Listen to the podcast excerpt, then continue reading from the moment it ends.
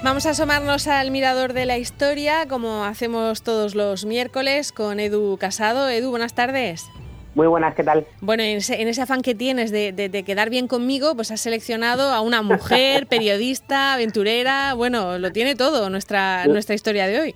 La, verdad es que ni, ni, a propósito, pero bueno, en mm. cuanto, en cuanto vi, que, este, que esta semana se cumplía el aniversario de, del comienzo de la hazaña de la, de la protagonista de hoy, ni me lo pensé dos veces, que, pensaba yo, Marta, que qué envidia, ¿no? Eh, ser, ser, periodista y hacer lo que hizo Nelly Bly, y ahora mm, lo comprenderán los oyentes. Bueno, en general es que esta mujer era impresionante, ¿eh? Cualquier cosa de su historia que leas es, en fin, era, era una señora impresionante y además en la época en la que estuvo, que todavía era más difícil. Desde luego.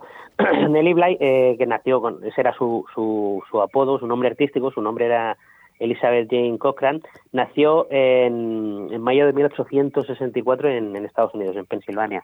Eh, era una niña, pues que bueno, eh, eh, de joven eh, mm, mandó una vez una carta al periódico Pittsburgh Dispatch eh, quejándose de, de, un, de un artículo machista, ¿no?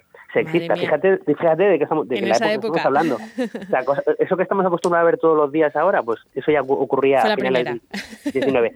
La carta estaba tan bien escrita y le gustó tanto al director que, la invitaron a, unirse como redactora y empezó a, trabajar en ese periódico. Y empezó a trabajar además de, de, periodista de investigación, o sea que, que que no, no, no era nada.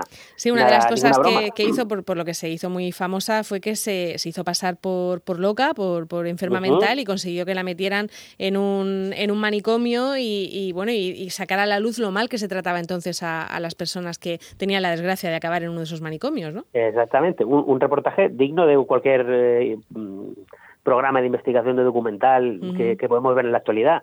El caso es que eh, se trasladó a Nueva York y allí encontró trabajo en el New York World, que era el periódico de Pulitzer. Pulitzer, que todo el mundo sabe eh, eh que son los premios Pulitzer, pero en realidad era un, famoso editor de origen húngaro establecido en Nueva York, un poco sensacionalista, pero bueno, se considera uno de los padres del periodismo moderno.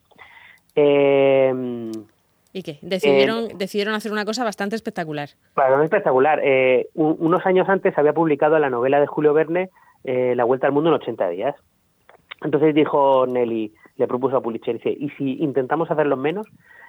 y, esto es lo que te decía que me daba envidia, que, llega un director y que ya podía decírtelo, ¿no? Una regional a ti o el 20 minutos así, y mandarnos a, dar la vuelta al mundo.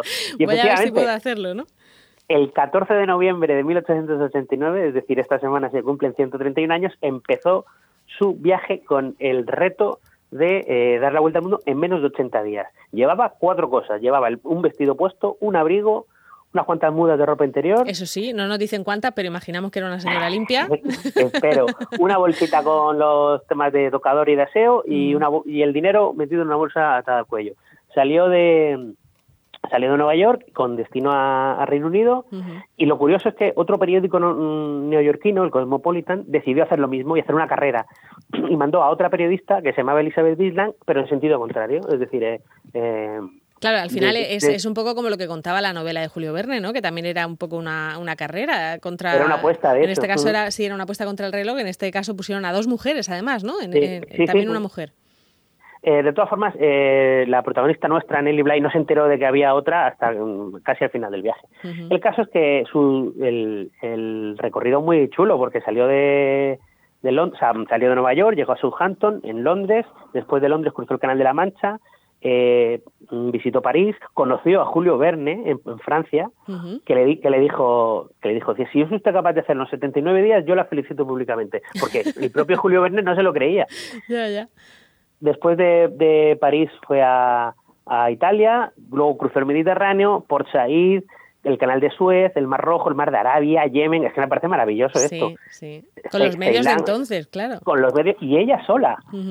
O sea, Sri Lanka, Malasia, Singapur, Hong Kong y Yokohama. Y en Yokohama cogió un, barco que la llevaría a San Francisco. El problema es que eh, tuvo un muy mal tiempo y se le, se le se retrasó la llegada del barco a, San Francisco. Mm. ¿Qué hizo Pulitzer? Pues eh, le fletó un tren especial para ella para que la llevara de vuelta a Nueva York. Y efectivamente llegó a Nueva York el 25 de enero de 1890. Es decir, batió el récord y le sobraron todavía Ocho días, porque tardó 72 días, 6 horas y 11 minutos, ella solita. Ella sola. Además, en esa época que como, tenía que comunicarse con su periódico, ¿no? Lo, iba contando a la vez. ¿o, claro, eh, a través del telégrafo, pero claro, eran notas muy breves. Eh, luego ella mandaba cartas eh, más largas, más extensas, pero bueno, eso tardaban un montón. Pero bueno, gracias al telégrafo, que en aquella época estaba desarrollándose, pues pudo... Ir contando que, que estaba yendo de ciudad en ciudad, ¿no? Claro, por supuesto, eso, eh, tuvo mucho seguimiento y luego tuvo muchísimo éxito y se convirtió en una casi en una heroína. La otra periodista del otro periódico llegó cuatro días más tarde. Ah, o sea que también lo consiguieron antes de 80. lo consiguió antes de 80, pero no batió el récord de. O sea, no, no le ganó. El Cosmopolitan no le ganó al New York World.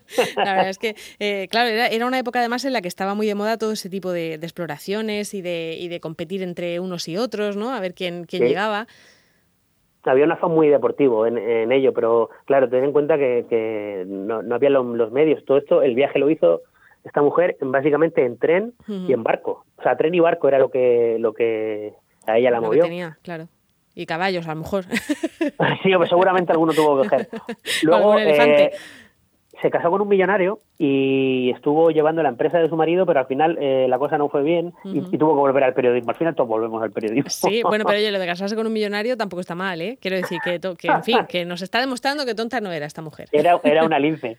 Y de hecho fue, fue corresponsal de guerra en la Primera Guerra Mundial. Una mujer corresponsal de guerra en la Primera Guerra. A mí me parece que impresionante la figura de esta, de esta mujer que yo creo que todos los periodistas y, las periodistas deberían tenerla como vamos como, referente. no está claro yo creo que en esa época ya la que además la que rompía el molde ya eh, lo rompía para todo. Quiero decir que ya mm, estaba como fuera de no la consideraban casi como si fuera un hombre y ya eh, no, te sorprendía que eso que al final acabara yendo incluso allí a, la, primera guerra mundial.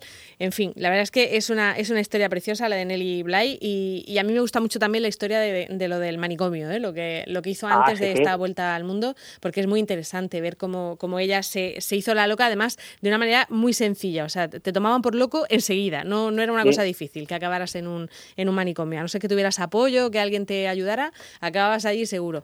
En fin, de, hecho, de hecho, y para cerrar ese tema, de hecho, mm. su reportaje sirvió para que mejoraran las condiciones del, del manicomio. Su, su denuncia, que al final es lo que un poco los periodistas pretendemos, ¿no? Que nuestros, nuestras denuncias, entre comillas, sirvan para algo, pues ella lo consiguió en ese caso. Venga, pues viva Nelly Bly, ya no, eh, quien no la conociera se ha aprendido el, nombre y para el miércoles que viene pues contaremos otra, otra historia asomándonos al, al mirador. Edu, muchas gracias. A ti, hasta luego. Hasta luego.